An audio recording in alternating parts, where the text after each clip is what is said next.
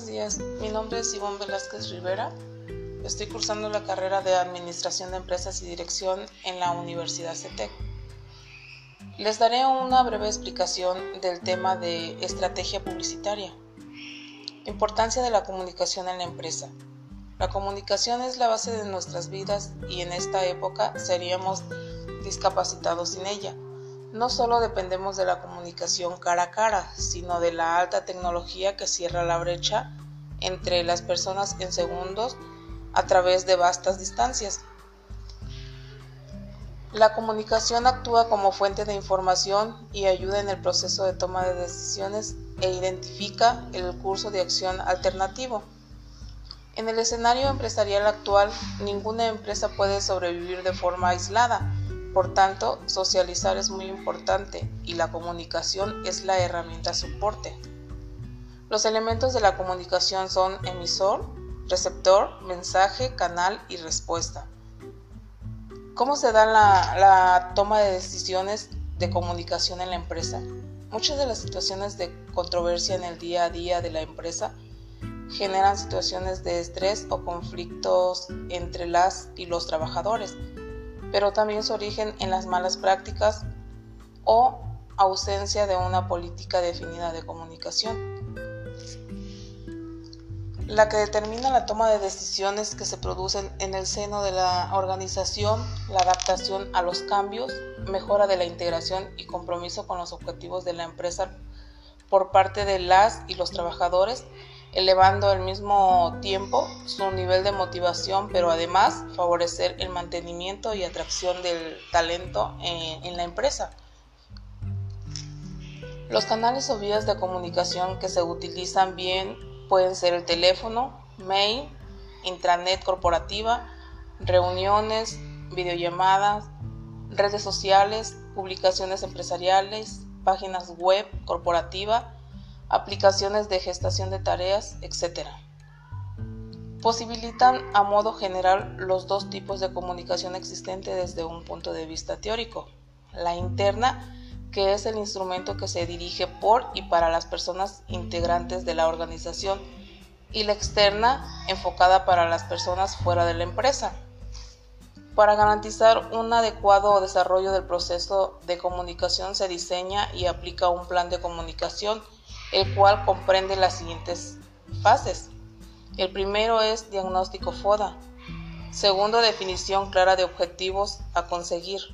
Tercero, determinación de las y los destinatarios. Cuarto, características del mensaje a comunicar. Quinto, elección de las actividades a desarrollar y medios a utilizar. El séptimo, temporalización de las acciones. El octavo, estimación presupuestaria. Noveno, seguimiento y control.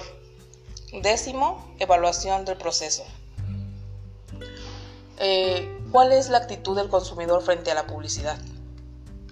Hoy tenemos consumidores cada vez más escépticos, más selectivos y con más información a su enlace, que se enteran de lo que les interesa a través de blogs, sites corporativos, foros especializados y comparan precios antes de realizar cualquier compra, convirtiéndose en pocos minutos en embajadores o detractores de las marcas, según su experiencia de compra y uso de un determinado producto o servicio.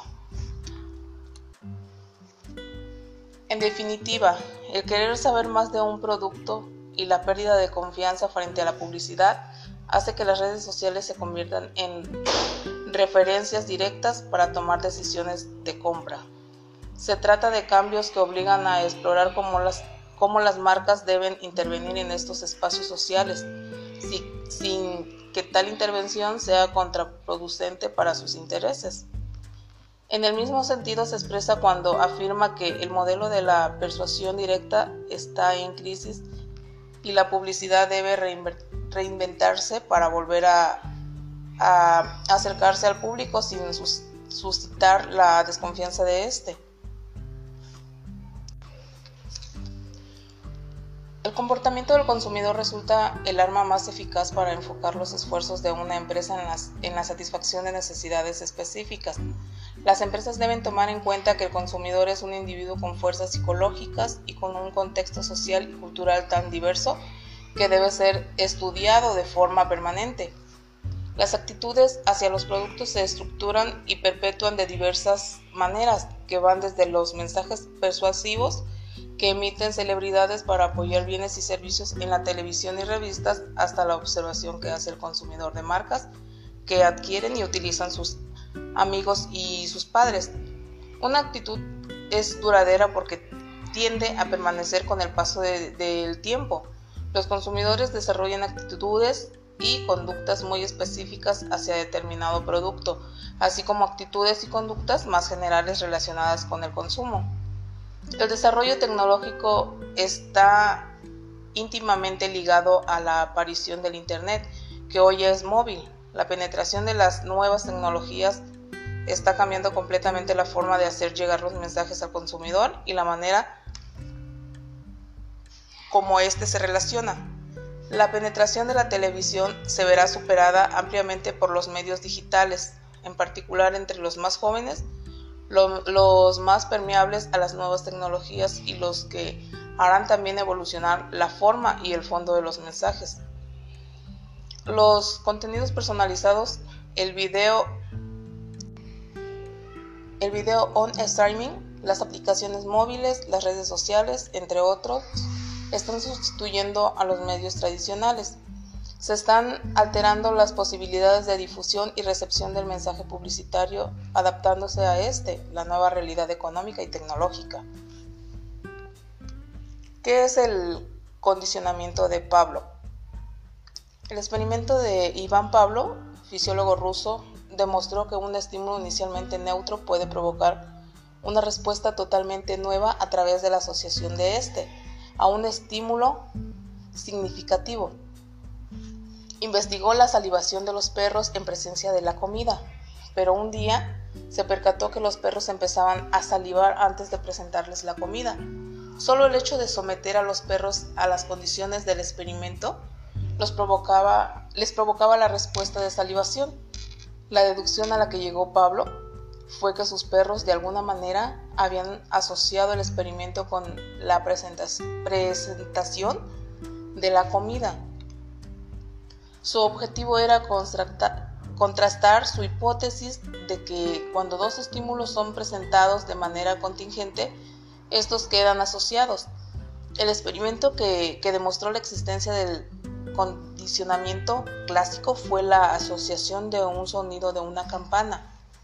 Ahora bien, tras una serie de presentaciones de los dos estímulos, campana y comida, de manera contingente, Pablo logró que estos quedaran asociados.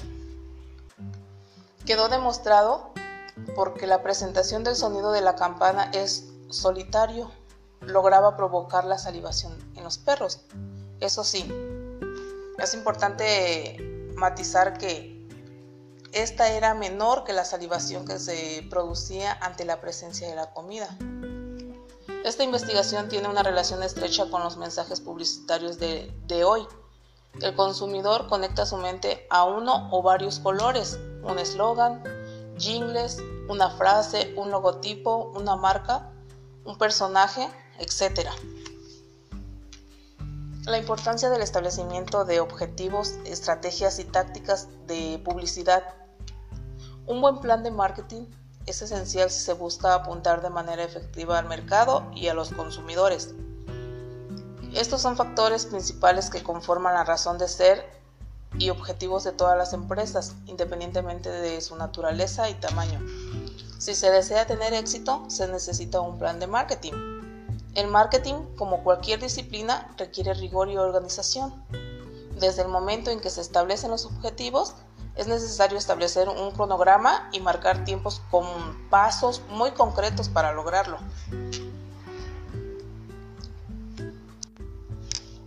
El marketing es tan importante como el producto o servicio que ofreces.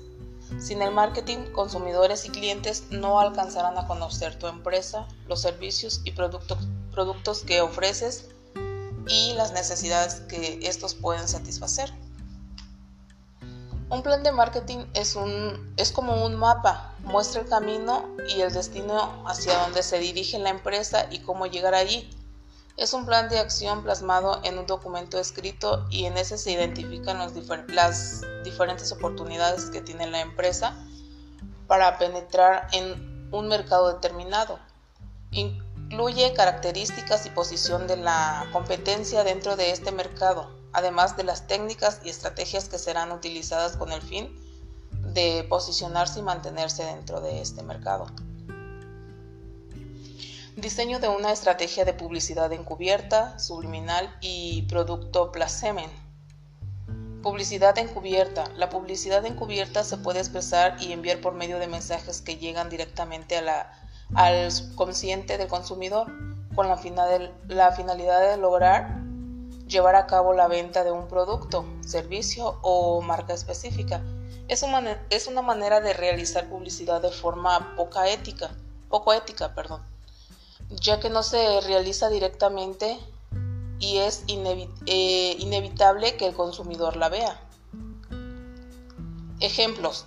Las marcas que se muestran dentro de una película o serie, por ejemplo, los coches BMW o Aston Martin, que han aparecido en diferentes eh, entregas de películas de Jane Bond, la visita a una conocida bodega en uno de los programas de Masterchef, los envases de Coca-Cola en la serie Velvet. La publicidad, publicidad subliminal. Subliminal significa por debajo del umbral de la conciencia. La percepción subliminal es entendida como la capacidad del organismo para responder a estímulos acerca de los cuales no tenemos conocimiento. Algunas investigaciones psicológicas, tanto de laboratorio como aplicadas, han demostrado que la presentación de estímulos subliminales pueden afectar al sujeto a nivel cognitivo, afectivo y, conductual. Tradicionalmente se han empleado tres sistemas distintos para presentar estímulos subliminalmente. 1. Presentación de estímulos auditivos de baja intensidad y alta velocidad o grabados hacia atrás. 2. Presentación de estímulos visuales, icónicos o semánticos, escondidos o camuflados en dibujos. 3. Presentación de estímulos visuales, iconos o semánticos de muy corta duración, milisegundos, durante la proyección de una película. Ejemplo. Amazon. El logo incluye una especie de flecha en la parte inferior de las, de las primeras cuatro letras del nombre de la compañía. Esta flecha une los extremos de dos letras, la letra A y la letra Z algunas teorías sobre los mensajes subliminales afirman que se trata de una forma de decir al cliente que en esta tienda podrá encontrar todo tipo de productos desde la A a la Z. FedEx. Las letras E y X del logotipo al unirse forman la forma de la flecha entre ellas. Puede ser una forma de expresar la rapidez con la que se trabaja, con la que trabajan, lo directo de su servicio y su rapidez. La flecha refuerza el mensaje de las letras EX Express, dotando al logotipo de la compañía de un nuevo nivel. Producto placement. El producto placement es otra técnica de marketing. ¿Cuánta gente ve los anuncios de la tele? Casi nadie, por no decir nadie. La gente los aprovecha para hacer zapping o ir al servicio, esto cuando no se saltan los anuncios directamente viendo sus series favoritas por internet. La traducción formal del producto placement al español es publicidad por emplazamiento.